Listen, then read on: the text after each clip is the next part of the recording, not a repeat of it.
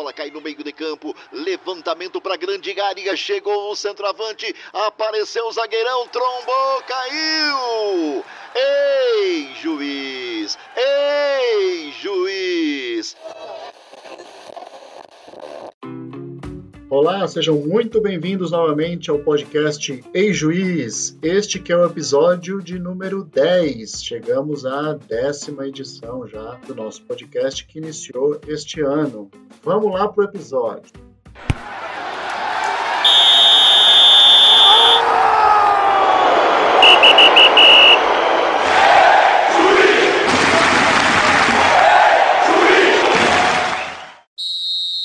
Para falar hoje com a gente aqui, um cara que era bem conhecido no meio da arbitragem aí alguns anos atrás, que é o Juliano Bozano, aliás, que vem de uma família de árbitros. Não é o primeiro na sua família, pelo contrário, ele traz uma tradição, ele traz um legado, ele vai contar a história dele aqui hoje pra gente. E antes de iniciar, eu quero agradecer a vocês, ouvintes, pelo, pelo apoio, pela audiência que você dá para gente ouvindo o podcast aí nas principais plataformas, nos aplicativos do Spotify, do Google Podcasts, do Apple Podcasts, o Deezer também, e no nosso canal do YouTube, além de seguir o nosso, além de seguir o nosso podcast nas redes sociais, lá no Instagram, no Facebook, no Twitter, sempre procurando pelo arroba eijuiz para você ficar sempre informado e receber em primeira mão os lançamentos dos nossos episódios, além de outras novidades Primeiro eu quero agradecer esse cara aqui que eu lembro que quando eu estava lá no interior de São Paulo, assistia muito futebol pela TV, antes até de pensar de ser árbitro, o nome dele já era bastante conhecido, bastante ouvido, e eu lembro de assistir muitos jogos com você, Juliano Bozano. Obrigado por aceitar o convite, de estar aqui para contar um pouco da sua história. Oi, Daniel. Prazer, o prazer é meu poder conversar com você e poder dividir essa história, né? Eu acho que você faz um trabalho muito legal de poder trazer esses ex-árbitros e conhecer essas histórias.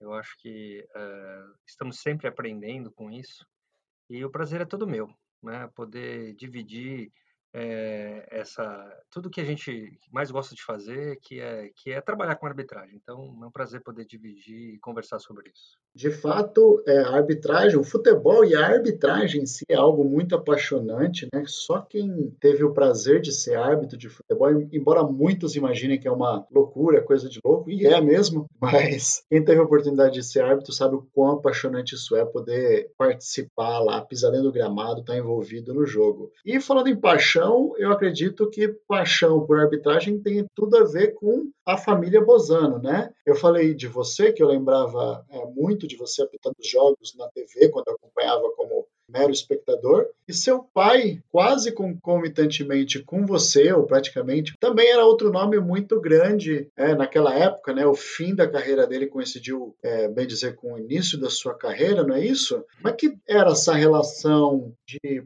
pai para filho e a arbitragem de futebol? Bem, Daniel, era, na verdade, a relação, claro, né? Ela foi construída desde o início, lógico, né?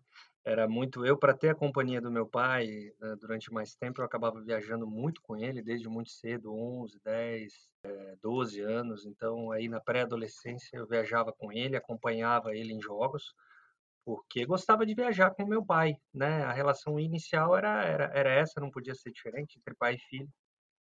E aí eu fui vivendo esse meio de arbitra, da arbitragem, que é um meio, como você falou, que quem conhece acaba se apaixonando, né? É um meio muito, muito diferente do que as pessoas imaginam, né? E, e comecei a gostar e pedi para o meu pai atuar, né? Depois de três, quatro anos viajando, eu falei, olha, pai, eu gostaria muito de ser árbitro, né? Com 14 anos, mais ou menos, 13, 14 anos. E curiosamente, meu pai, no primeiro momento, não queria que eu fosse árbitro.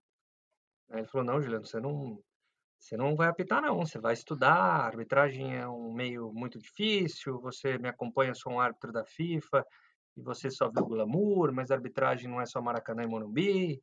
E me, me, me desestimulou totalmente. Né? Inclusive mandou eu estudar, né? Meu pai, para quem conhece ele, sabe que ele é uma pessoa de poucas e sinceras palavras. Né? E falou, não, Juliano, você vai estudar. Falou, não, Juliano, você não vai, você não vai apitar, não. Aí eu insistindo, insistindo, e em determinado momento eu insisti tanto que ele conseguiu um jogo de futebol 7 para eu atuar.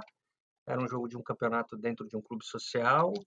E naquele dia eu, eu meu primeiro jogo, o jogo acabou por número insuficiente de jogador. Como eu era muito jovem, eu tinha 13 anos, alguns jogadores não, não me respeitaram e, e eu acabei é, fazendo as aplicações aí das sanções disciplinares, amarelo e vermelho.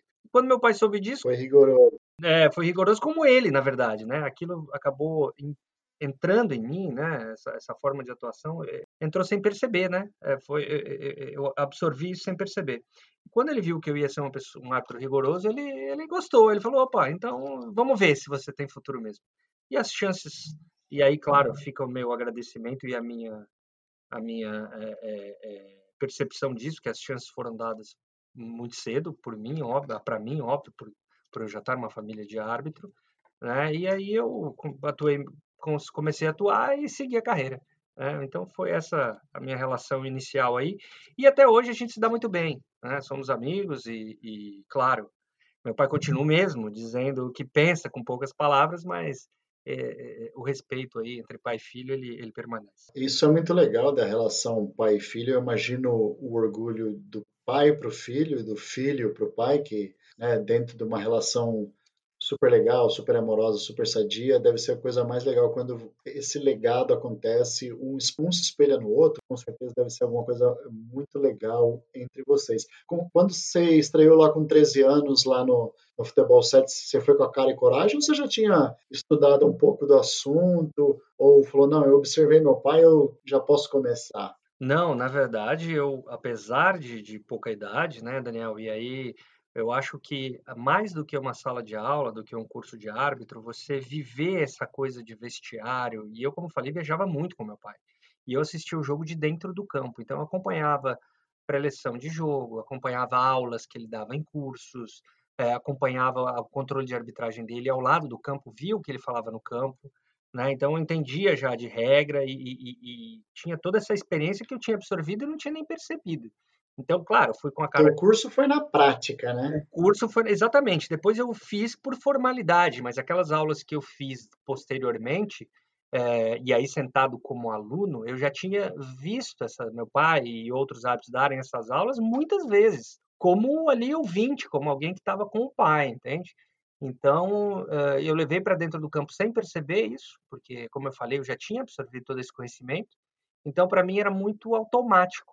Né? Eu só estava colocando em prática o que eu já tinha aprendido aí nos quatro, cinco anos que eu, que eu convivi aí muito com ele em viagens. Aliás, eu quero aproveitar o gancho disso que você falou e depois eu quero entrar no assunto da tua função atual, a gente vai chegar lá. É, você falou, até brincamos aqui, da, você teve a aula na prática, né, na beira do campo, lá vendo alguém de uma referência internacional, que era o seu pai, e depois foi para a cadeira acadêmica sentar e estudar a teoria da, da regra, né? E acontece isso às vezes com muitos árbitros que começam a atuar primeiro no amador, até de forma mais informal, e depois vão fazer um curso. E geralmente você percebe que alguns ou muitos árbitros eles se dão muito bem na carreira porque ele tem é, essa experiência, né, essa vivência mais empírica no começo. Você acha que tem, no geral, ou pelo menos tinha, uma diferença muito grande entre o que você aprende no banco da escola de arbitragem e o que você vivencia na prática? E isso tem diminuído essa diferença? Olha, eu acho que são coisas complementares. Né? É lógico que você uh, ambas são necessárias. Agora, não dá para ignorar Uh, quando você tem uma prática uh, bem feita, você pode aproveitar melhor a teoria. Vamos ver se eu consigo trocar isso aqui uh, de uma forma mais simples, né? Vamos lá, uma carteira de motorista. Então, vamos supor que nós estejamos né, no, no passado, onde isso era permitido, ou num, num, num, jovem que mora numa fazenda. E desde muito pequeno uh, dirige o carro da, da família dentro da fazenda. Né? E aí, quando você vai tirar a carteira com 18 anos, uh, você tem uma facilidade. É lógico, você senta no banco ali da autoescola para aprender as coisas, mas você já tem a prática. É lógico que ele vai conseguir desempenhar melhor a função uh, não é não é obrigatoriamente sinônimo de garantia de sucesso, não é isso. Mas lógico que você e aí você citou muito bem, né? Árbitros que atuam em campeonatos amadores e a gente sabe que os campeonatos amadores eles eles têm uma rivalidade muito forte. E, e, e, eu brincava, eu brinco muito com árbitro, inclusive quando eu fui gestor em Minas Gerais, em Belo Horizonte, Minas Gerais, para quem não sabe, principalmente Belo Horizonte, tem um campeonato amador fortíssimo, fortíssimo mesmo, é, de muita rivalidade. E, e, é uma grande escola, porque o árbitro, quando, quando sai do amador ali é, de Belo Horizonte, da, da grande Belo Horizonte, e, e você traz ele para um jogo de base, ele tem, ele, ele tem, ele desenvolve melhor, né, a qualidade dele. Então eu uhum. acho que ajuda, ajuda sim. Ah, Juliana, então você está dizendo que uma pessoa que começa a apitar uh, primeiro fazendo o curso e depois vai à prática não vai ter sucesso? Não, de forma nenhuma. Você pode ter o sentido inverso, sim, que é até o, o normal. Né? Você sentar num, num, banco de uma escola de arbitragem, depois você desempenhar com a prática, tudo bem. Mas se você já tem a prática antes, acaba ajudando, né? Reitero, nenhuma é garantia de sucesso, né? Você, o árbitro tem, precisa de qualidades que não se aprende no banco da escola. Né? Não se aprende no banco escola. Não adianta você ser um árbitro nota 10 na teoria e você não ter o controle de jogo, não, não saber colocar isso em prática. Mas ajuda, sem dúvida. Lembre, como eu falei, lembre-se do menino lá da fazenda dirigindo trator e carro e quando vai fazer sua carteira fica muito mais fácil. Exato, é exatamente por aí, né? Não, não significa que um cara que nunca passou pelo amador vai direto para um curso da federação que ele não pode ser um, um, bom árbitro. Isso depende até do próprio esforço, disciplina e o quanto ele consegue se desenvolver na função. Né? Sem dúvida, e até porque aí eu quero pontuar, é, existem também alguns vícios inadequados no futebol amador. Então veja bem que também tem outro lado. Às vezes você pega um árbitro, você forma na escola de arbitragem você já coloca ele na base, e a gente sabe que o campeonato de base ele é diferente do campeonato de amador na formação, talvez ele não vai ter aquele, aquele controle de jogo que ele aprendeu no amador, mas ele vai ser um árbitro mais técnico, talvez. Né? Então é exatamente o que você falou. Não é garantia de sucesso, o árbitro é uma, é uma, é uma gama de qualidades que você vai é, aprimorando na medida do tempo. Mas também tem esse lado, então, né? Se o cara sai do banco da escola, ele, ele pode ser um árbitro mais técnico. Então, é, não tem receita de bolo. Legal, muito bem. Olha, vamos lá, para você que não conhece bem o Giuliano Bosano ou acompanhou só parte da carreira dele, o Giuliano ele é advogado, né? Creio que por um bom tempo é, foi sua principal função profissional, né, Juliano? E aí você atuou como advogado da Associação Nacional de Árbitros de Futebol, a ANAF. Correto. É, foi, como já mencionou, presidente da Comissão de Arbitragem da Federação Mineira de Futebol até o o ano passado, 2019, correto? Correto. Recentemente foi convidado a integrar é, como diretor-presidente da Escola Nacional de Arbitragem de Futebol, a ENAF, que é a Escola de Arbitragem né, para Desenvolvimento e Formação é, de Árbitros da CBF. E na sua carreira como árbitro, além de ser um árbitro da Federação Catarinense, chegou ao quadro da CBF como árbitro nacional e chegou até o posto que a gente tinha aqui no Brasil, pelo menos de árbitro aspirante ao quadro da FIFA. E aí, outra coisa, para a gente emendar um pouco desse monte de coisa aqui que você já fez, quase sempre envolvida com a arbitragem, que você já falou que é uma paixão.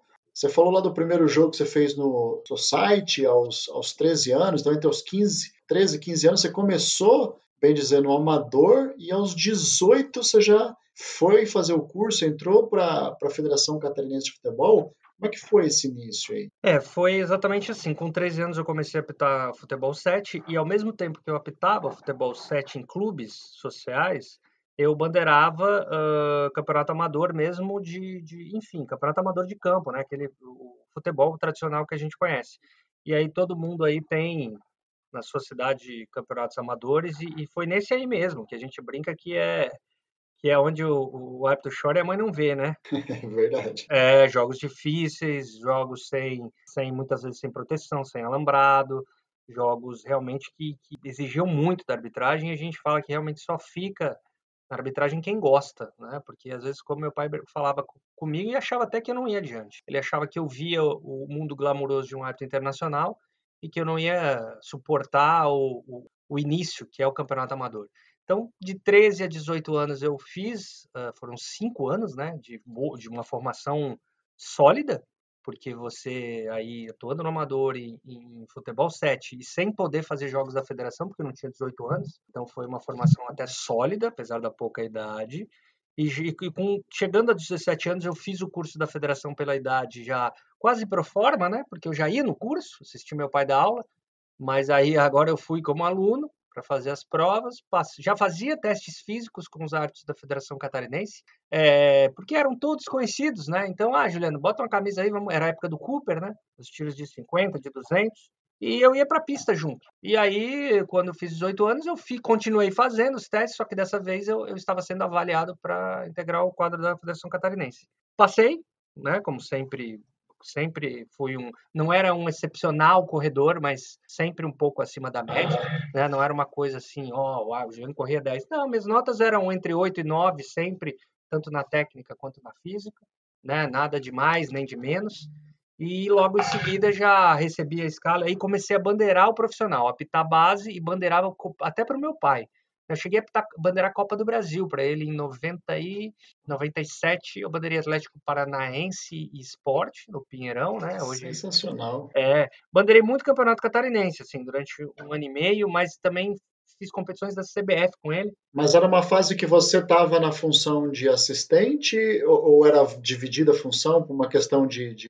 Em 1996, quando eu entrei na CBF, é, a, a, a, o quadro da CBF ele era, ele não tinha essa definição, ele, se você era assistente, só o quadro da FIFA. Eu me lembro que o Linesman chegou em 93 ou 92, se eu não me engano, que daí tinha o Referee e o Linesman. É, 92. Isso, 92. Só que o quadro da CBF, ele não tinha essa, essa separação até 1996, que foi o ano que eu entrei. Então o árbitro era árbitro da CBF. Ele podia ser escalado como quarto árbitro, como assistente, como árbitro. Naquele ano, em 96, eu fiz as duas coisas. Eu bandeirei o meu pai, uh, uh, bandeirei o meu pai em jogos da Copa do Brasil uh, e, e, fui também participei de um programa que se chamava Árbitros do, dos anos 2000. Aí era eu, o Evandro Roman, o Biraci Damasio, Marcos Café, é, Alexandre Barreto.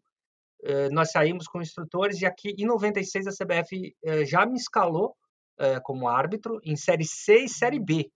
Então, e, e, na Série A, em 96, se não me engano, em novembro de 96, com 19 anos, eu fiz meu primeiro jogo da Série A no Morumbi, Corinthians e Curitiba. É, não, se eu não me engano, não, foi isso, claro, eu me lembro bem, né? Então, a minha estreia já na Série A, pitando, foi com 19 anos no Morumbi, depois de fazer no mesmo ano C, B e A. Naquela época não tinha D, né? E aí não vou mentir, não. A hora que eu fui tirar o TOSA, é lógico, deu. A gente, não vou dizer que eu, nossa, é seguro, não. A gente fica um pouco assustado, né? Apesar de já conhecer, já ter entrado no Morumbi com meu pai, você atuando, e a hora que bate lá no placar eletrônico seu nome, mas é algo que eu já tinha vivido, mesmo ali do lado do campo. Outra coisa é você estar tá lá de verdade, para o seu nome no, no placar, como você disse. E aí, com 19 anos, adolescente praticamente, eu iniciei na Série A e, vamos dizer assim, que dei conta do recado também. E dali eu não, não parei, não parei mais. Então, o início foi, foi rápido, né? apesar da base sólida, né? como eu falei mas eu tive a felicidade de ter as minhas oportunidades muito cedo, e aí eu não, não vou fugir dessa, desse, desse rótulo. Muitas pessoas, eu me lembro que quando eu iniciei Santa Catarina, a imprensa me, me questionou uma vez, assim, fortemente. Falou, ah, você não acha que você está apitando o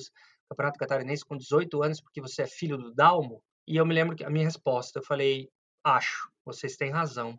Realmente eu tive a oportunidade cedo, como talvez um piloto de avião tem a oportunidade de pilotar um avião uh, antes dos 18 anos, que o pai é piloto. Né? Agora, a partir de agora, eu vou ter que mostrar meu trabalho para vocês. E se meu trabalho não for a contento das equipes, da imprensa, enfim, e da, parte da parte gestora da Federação Catarinense, eu vou ficar só nesse jogo. E a partir dessa sinceridade, a coisa fluiu, sabe? Da mesma forma, a CBF. Uh, se você me perguntar, pô, Juliano, um Arthur de 19 anos é normal apitar Série A? Não, é, não, não, não é, eu acho que hoje é impossível, até pelos regulamentos que existem, né?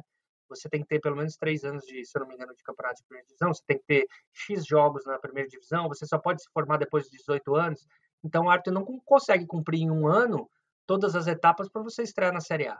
Mas naquela época era possível a chance foi dada e eu, e eu é, agarrei, vamos dizer assim. Eu gostei muito da sua personalidade na sua resposta, porque você assumiu um fato, mas colocou em risco a própria pele ao dizer que agora sou eu, né? Isso, isso é bem legal e às vezes muita gente é, não, não toma essa atitude, essa, não tem essa coragem. E aí, dentro de tudo que você falou, né? Você é um hábito que iniciou mesmo muito jovem, foi muito precoce, né? E com 18, 19 anos você estreou na primeira divisão estadual catarinense, estreou no Brasileirão apitando. Você tem noção se você é de fato o árbitro mais jovem a, a, estrear no Campeonato Brasileiro e até em Santa Catarina ou não? Sim, sim. Eu não, não. Eu fui estudar muito a história do Romualdo, né? O paulista Romualdo, que é Romualdo Arpifilho, que apitou a final da Copa do Mundo de 86 no México entre Argentina e Alemanha.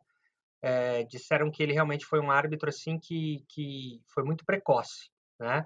Mas ele não, não, não, não, nas minhas, nas minhas pesquisas, né? Naquela época eu não, não não consegui eh, saber, acho que ele, ele entrou na FIFA acho que com 23 ou 24 anos, alguma coisa assim.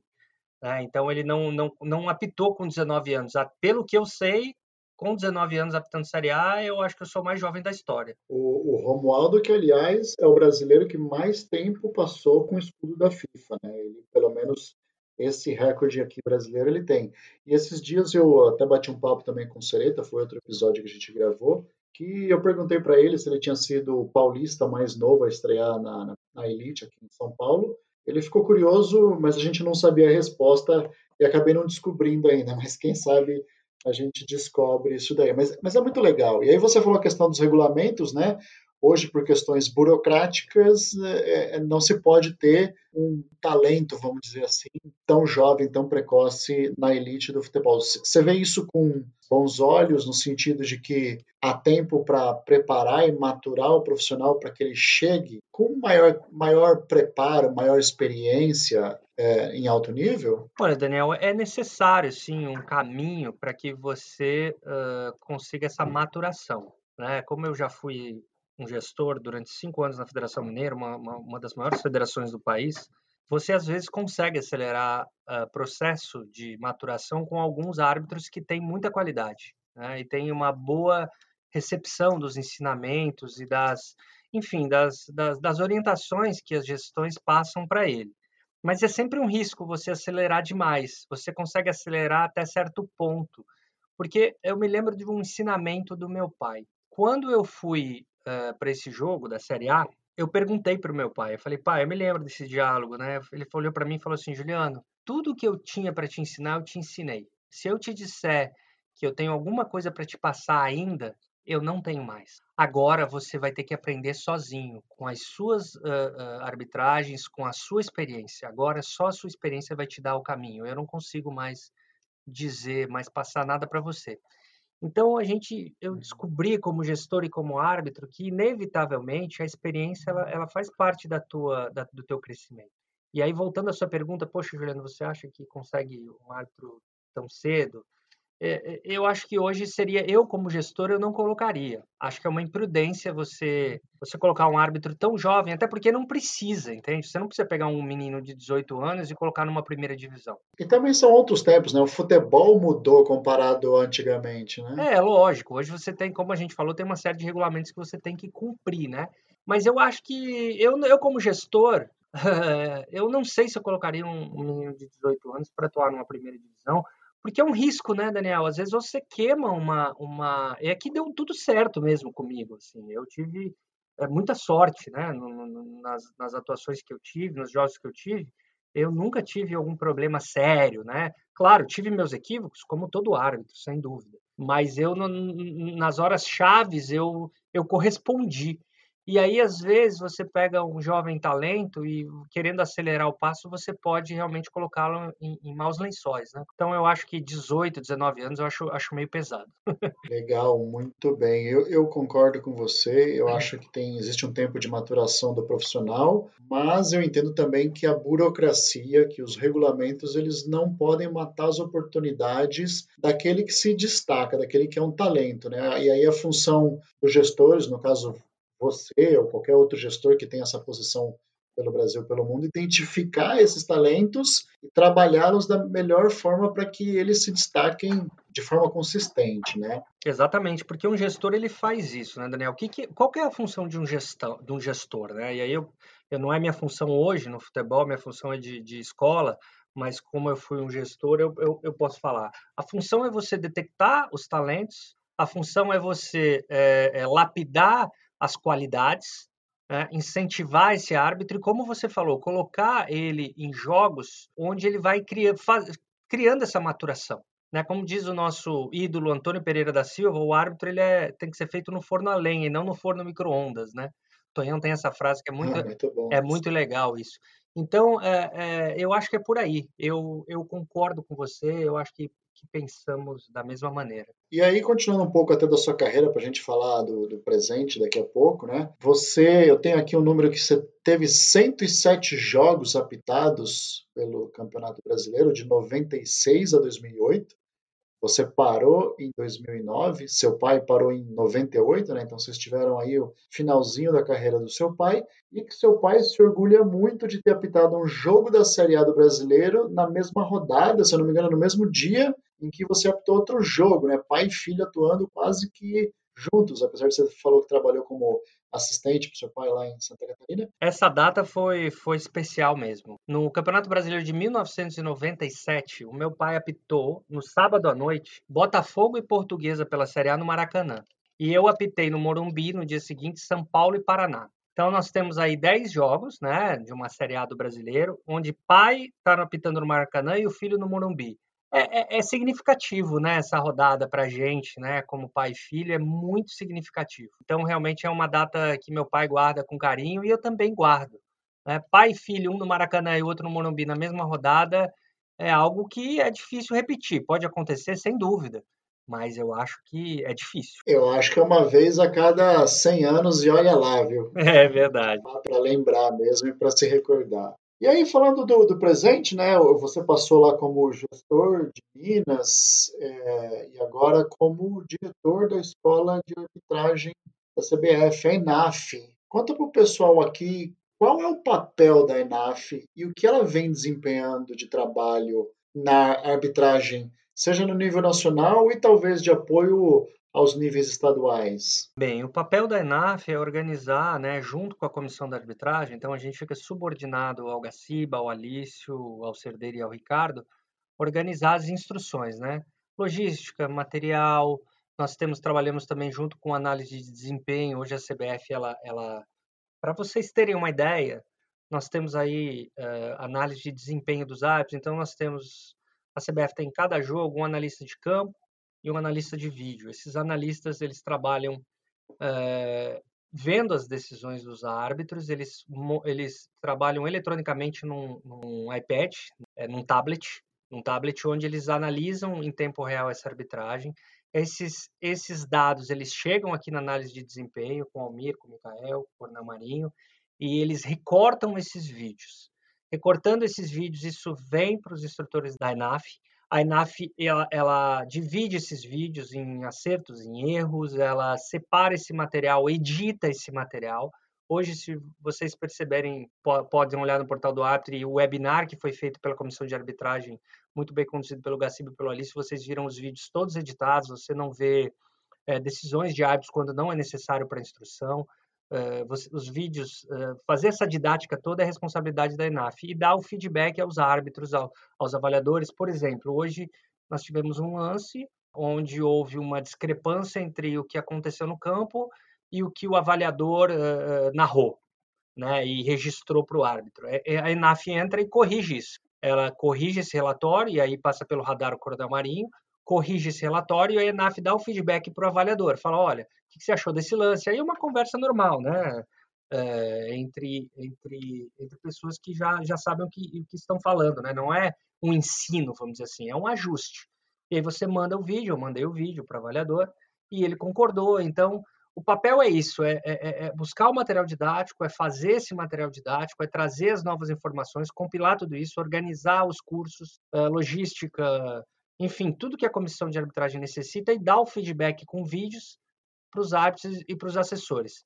Esse é, é, é, é, o objetivo né, da, da ENAF. Muito bem, então é um papel muito mais de desenvolvimento dos profissionais do que propriamente de formação, porque a formação fica hoje a cargo das federações estaduais, não é? É, na forma que a gente tem hoje, a gente sabe que o Brasil é um país continental, a formação ela é, ela é responsabilidade das federações.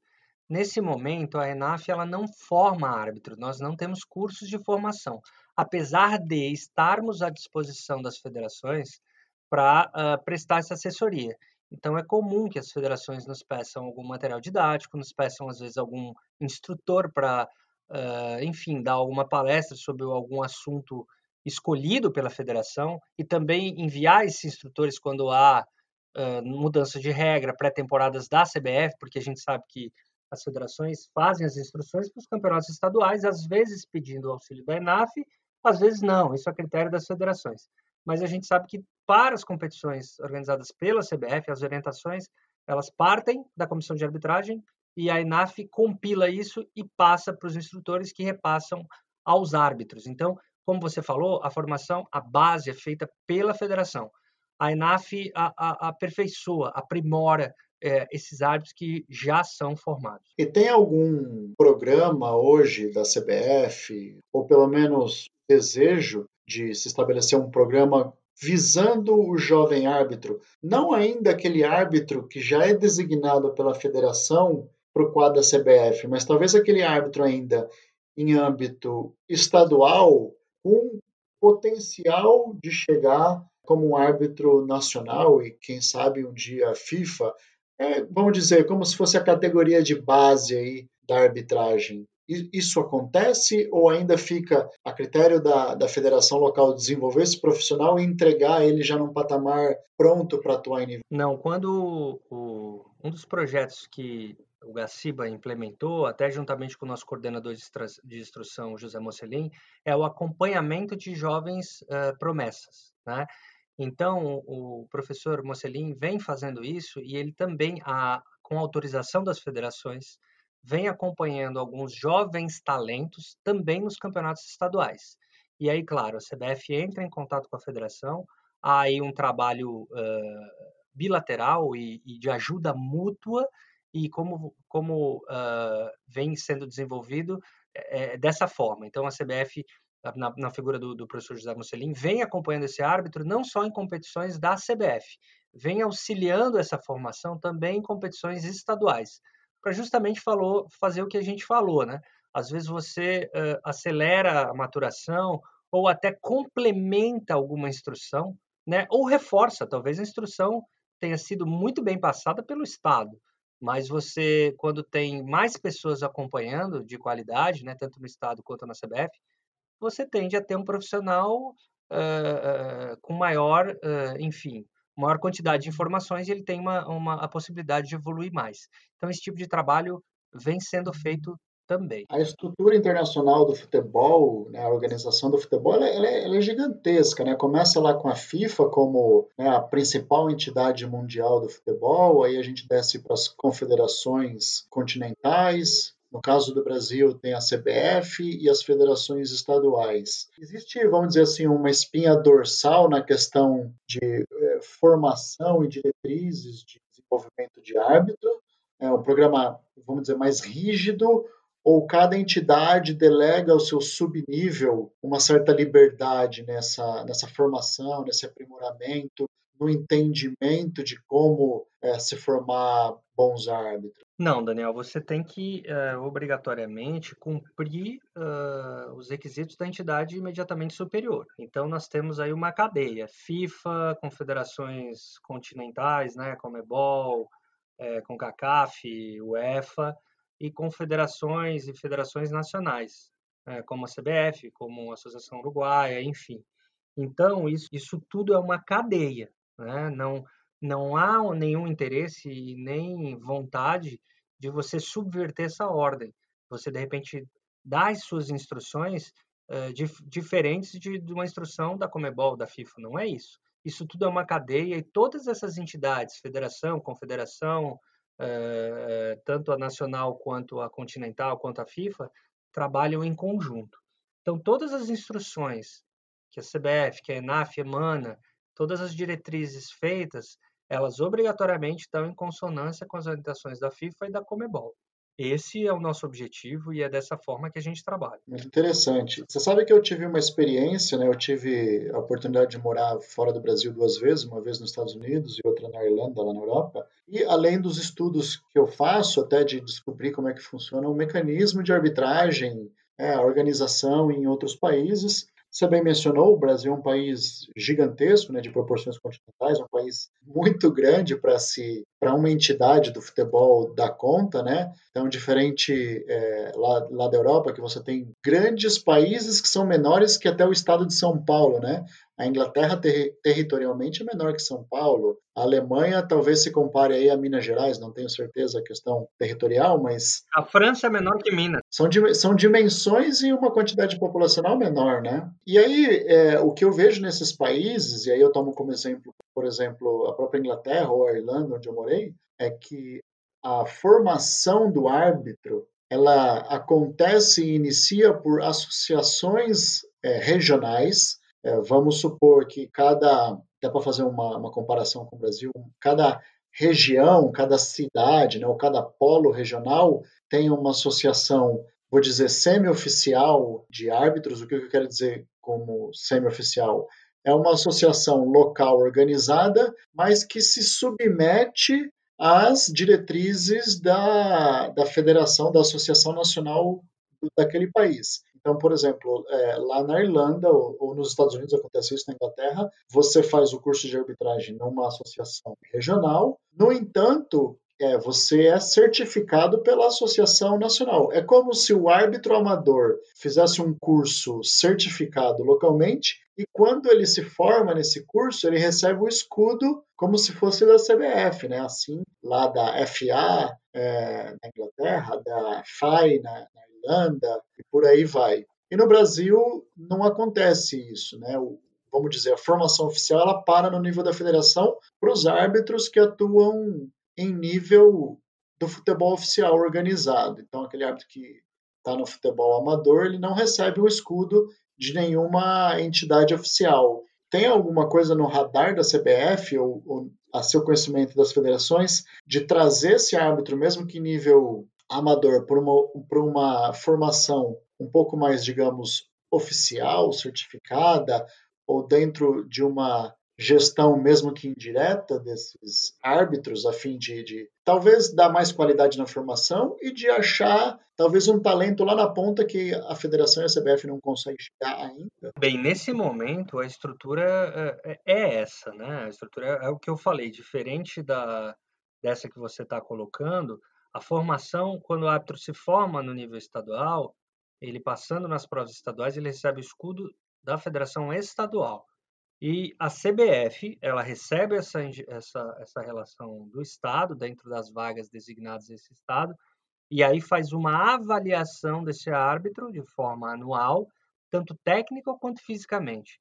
Então, é tipo uma certificação, né? Claro, são sinônimos, vai, certificação, avaliação ou não, mas então, só para o ouvinte entender, a formação é estadual aqui no Brasil, e esse árbitro, quando indicado pela federação local, cumprindo os requisitos, ele passa por uma avaliação da CBF uh, uh, física e técnica, e aí ele pode atuar em competições organizadas pela CBF. Nesse momento, não há, além de um projeto social aqui na CBF que se chama Pitinho de Ouro, que até é coordenado pelo José Roberto Reit, onde ele viaja ao país e faz incentiva árbitros ainda jovens, né, a, a seguirem na carreira. Mas é um projeto social, não há esse esse acompanhamento ainda. Não sei se isso vai um dia vai não não há nenhum nada em estudos sobre isso.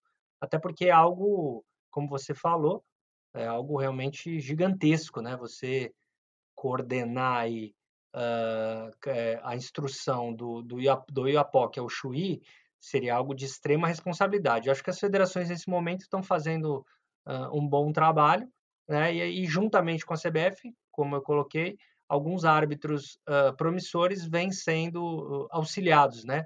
No que se refere a, a conhecimentos, né? A, a instruções, a material mas uh, uh, nesse sentido. Essa é a forma que o Brasil vem trabalhando. E, claro, a gente sempre pode evoluir se tiver uma forma nova ou que agregue, mas nesse momento esse tipo de, de situação é, é feita dessa forma. É, isso é verdade. O Brasil é muito grande, é um, é um país muito complexo, né? E acho que praticamente tudo do que se tem por aí no mundo, o Brasil adapta à sua maneira, né? Desde a comida até o que as empresas fazem. Você, você pega empresas multinacionais, que elas fazem aqui no Brasil muitas vezes não existe em outros países, né? De, dos gringos, às vezes perguntarem para a sede aqui, mas por que é que você faz isso? Eles não entendem a cultura local, que a cultura brasileira é muito diferente de outros países. A gente está chegando na parte final do programa e eu sempre trago aqui, Juliano, umas perguntas, mas não são fáceis não, tá? São perguntas é, meio difíceis aí para ver se os convidados acertam, ou às vezes conhecem ou, ou, dão um bom chute, mas não precisa ficar preocupado não, que a, a pergunta é difícil, mas não requer esse conhecimento para alguém de diretor da escola de arbitragem, mas é mais uma curiosidade histórica que eu escrevi lá no meu livro, Grandes Árbitros do Futebol Brasileiro, que o seu pai, inclusive, é um dos personagens lá biografado. Mas vamos lá, olha só. O futebol ele não foi criado nas suas regras originalmente com dois tempos de 45 minutos. O tempo oficial do, da partida de futebol em 90 minutos só foi definida depois. Em que ano que formalmente o futebol foi estipulado com 90 minutos? Eu vou dar as opções para você. 1890, 1897, 1900 e 1907. Ah. Eu falei que não era fácil. É, 1891, vou chutar aí. Ó, foi, foi quase. Ó, foi quase. A duração da partida foi estipulada formalmente em 90 minutos no ano de 1897. É. Antes dessa época, as equipes é que definiam a duração das partidas em comum acordo. E como o futebol nasceu na Inglaterra, o que acontecia muito era que cada equipe tinha o seu padrão de tempo de jogo. E aí, quando elas se encontravam para jogar, elas tinham que combinar quanto tempo a gente vai jogar. É quase que um, um racha, uma pelada entre amigos, né? E a primeira vez que duas equipes jogaram o tempo de 90 minutos que se tem conhecimento foi em 1866, três anos depois da criação oficial do futebol, é que aconteceu lá entre um time de Londres contra o time de Sheffield. Né? Sheffield, um dos primeiros times da história do futebol. É, desculpa, mas realmente eu não, eu não tinha essa informação e, e... foi um chute mal dado. Muita exigência pedir para alguém adivinhar essa, né? Mas está lá no meu livro, quem tiver curiosidade, tem toda a história do futebol, das regras dos 50 grandes árbitros do Brasil, além de estatística de outros grandes nomes aí, de finalistas de competição nacional e internacional. Vale a pena dar uma olhada, grandeshábitos.com.br. E para a gente ir para o finalzinho do nosso papo aí, eu, eu, eu, gosto de ver seu Instagram, Juliano. Você é um bom contador de histórias. Ah, seu pai já tem um livro publicado, né? Tem. E aí eu vejo que cada post que você faz lá no Instagram, você traz uma história da sua carreira. E tem umas que eu dou risada, tem umas que eu fico impressionado e falo, não é possível que isso aconteceu, né? Tem, tem alguma, alguma, uma ou duas histórias aí que você lembra que você quer trazer assim pro pessoal? Claro, primeiramente assim, eu agradeço, foi algo que se iniciou na pandemia, né? Porque o que que acontece? Às vezes a gente está numa roda. Eu sou uma pessoa muito tímida, né? Eu sou uma pessoa muito reservada. Então, apesar de eu sempre fui um, um árbitro, como eu falei, eu venho de uma escola de muito rigor. Então, no campo a gente era, eu, eu era bem rigoroso. É, e as pessoas às vezes esperam um Juliano do Campo, e eu não sou aquele Juliano do Campo, aquilo é, é, é um, não, não, digo um personagem, né? mas a gente fica investido de um poder e de uma necessidade como era muito jovem. Mas você sabe que eu falo que é o, árbitro cria um personagem no sentido de que ele precisa exercer alguma coisa que não necessariamente ele é no dia a dia, né? Ele tem que pôr uma energia, tem que pôr uma, você imagina, uma autoridade. Daniel, eu estrei no Morumbi com 19 anos, Marcelinho Carioca era capitão do Corinthians. Você imagina, os caras iam me. Os já chegou sob pressão. Os caras iam me jantar, entendeu? Se eu não, se eu não, se eu não mostrasse quem eu era, os caras iam me jantar. Então, como eu sou muito reservado, muito tímido, durante a quarentena, uh, eu comecei a lembrar de algumas histórias e falei, ah, vou escrever, né? Vou, vou escrever como é que foi minha vida, até para deixar um registro, né? A gente pensa muito na vida nessa época, poxa, eu, a vida é um sopro, é muito rápido, e essa história vai se apagar. Comecei a contar essas histórias. E eu fico muito feliz, Daniel, de você, que é uma pessoa que eu respeito nesse sentido, um historiador, uma pessoa que conhece muito, sabe escrever, tem esse dom, né? E você é, é, é visitar esse meu Instagram, o arroba Gil Bozano, porque é, é, um elogio realmente que tem que ser considerado.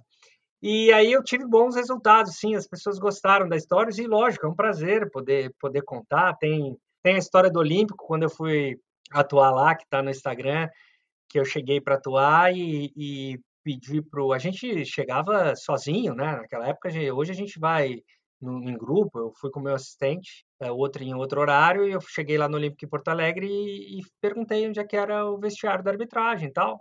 E eu estava com 19 anos. E o cara falou: olha, o vestiário do árbitro da preliminar é, é, lá, não é aqui. Aí eu falei: não, mas eu, eu sou árbitro do jogo principal. Aí ele falou: não, não, o jogo, o jogo, o jogo preliminar é lá, garoto. Eu falei: não, mas eu sou o árbitro do jogo principal. Onde é que é meu vestiário? Aí, aí, ele, aí ele ignorou, me ignorou totalmente. Aí eu falei: olha, você pode ligar, pelo menos passar o rádio para o seu superior, né? Eu, eu sempre.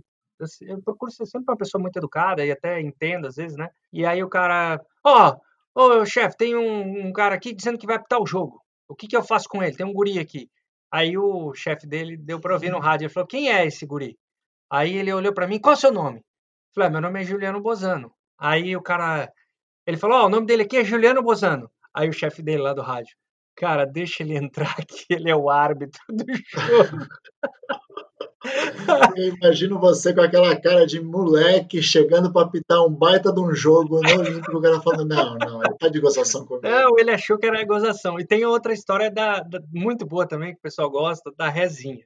Eu bandeirei, bandeirei muito meu pai, a gente foi fazer um jogo em Joinville. Eu acho que esse eu não ia bandeirar com ele, eu acho que eu ia com ele.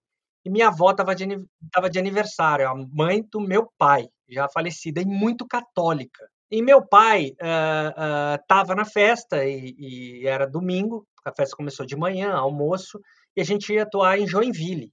Joinville dá uma hora e meia de Blumenau, que era onde eu morava, jogo às quatro e tal. Meu pai ia sair dali da casa da minha avó uma e meia, uma hora. Chegava em Joinville duas e meia, jogo às quatro. Naquela época a gente chegava uma hora e meia antes do jogo, estava tranquilo, domingo estrada vazia, não era o que é essa loucura que é hoje, né?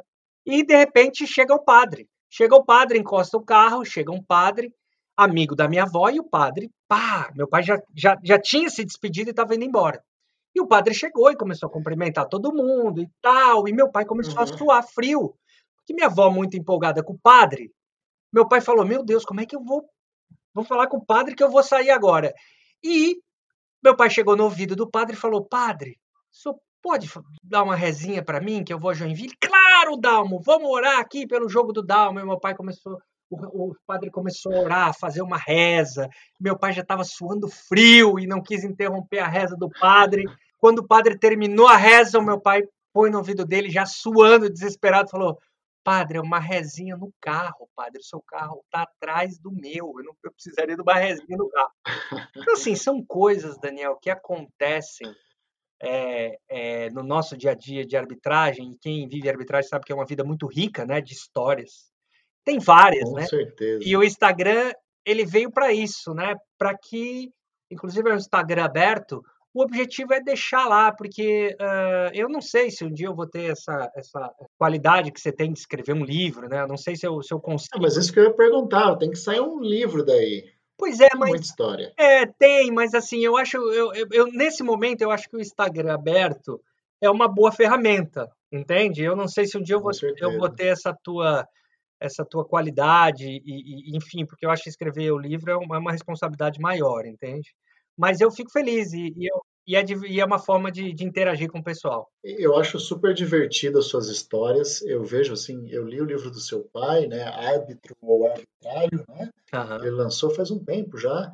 E aí eu leio suas histórias, eu, eu vejo assim que vocês têm ótimas histórias, coisas engraçadíssimas, coisas é, surpresas aí que vocês não esperavam, coisas que vão acontecendo. E eu falo isso, o melhor da vida é ter história para contar. E o dia a dia nosso às vezes, né, pedem outras prioridades. Então, se você às vezes não tem o tempo ou a, a, desejo, ou até a disciplina de, de sentar para escrever um livro, que é de fato assim um trabalhão, pega um amigo, pega um ghostwriter lá, um parceiro, alguém que vai ouvir suas histórias e vai compilar, escrever, que eu acho que merece, merece um livro. E aqui no Brasil a gente, e, principalmente no assunto da arbitragem, né, por isso que eu decidi escrever um livro, que a gente carece de, de histórias. E eu falo, é, não só de representar a história para contar o nosso passado, mas também de boas histórias que é um assunto que deixa muita gente curiosa. Parabéns aí, é bem legal. Legal, obrigado, obrigado. Eu, eu, eu agradeço aí a sua seu elogio e vindo de você é dobrado, né? Já que você é especialista no assunto. eu que agradeço. E agradeço de novo, mais uma vez, assim, duplamente, né? Pela, de novo, pelo convite de, de gravar esse episódio com a gente, de contar um pouco da sua história, de contar para o pessoal é, sobre o trabalho que a ENAF, a CBF, capitaneada por você na escola, né? acho que é um, é um bom trabalho, um trabalho super importante aí. Eu, pessoalmente, Entendo que a, a, CBF vem a cada ano melhorando e aprimorando sua estrutura, seus métodos. Isso é muito importante para o Brasil, para a gente se posicionar cada vez mais como, é, não só na elite do, do futebol jogado dentro de campo, mas uma elite do futebol organizado. Né? Então, obrigado, Juliano, pela participação e desejo todo sucesso aí. Obrigado, Daniel. Eu que agradeço e me coloco aí sempre à disposição, no que eu puder ajudar, e aí já falo até é, para os árbitros, né, que, que ouvindo, acho que a, estrutura da CBF, a Comissão de Arbitragem, a ENAF, análise de desempenho,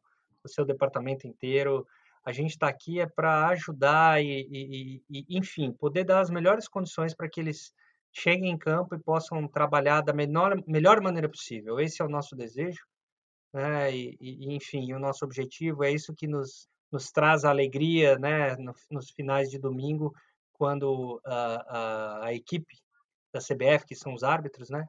Nos uhum. campeonatos organizados, é, tem, tem boas atuações. Essa é a nossa, a nossa, nosso maior valor, é a nossa paga. Com certeza. Eu, eu lembrei uma contribuição que eu já dei para a CBF, para a ENAF, que foi traduzir o livro de futebol da FIFA para a CBF lá em 2017. Foi super divertido, foi um trabalho que eu gostei muito de fazer. Legal. Pessoal, obrigado pela sua audiência, pela sua paciência, aí, pelo prestígio de acompanhar o nosso podcast. Esse, como eu disse, foi o episódio de número 10. E aí eu já estou de olho nos próximos 10 aí, com convidados tão especiais quanto estes que a gente teve. E para esse trabalho continuar, para você apoiar a gente, siga o Ei Juízo podcast nas redes sociais, lá no Instagram, no Facebook, no Twitter. É, acompanhe o canal do YouTube, inscreva-se nessas plataformas para receber a atualização e os lançamentos recentes. E deixa sua estrelinha, seu like lá e divulgue para os amigos para apoiar e deixar esse podcast aqui continue por muito tempo ainda. Obrigado, abraço a todos e tchau!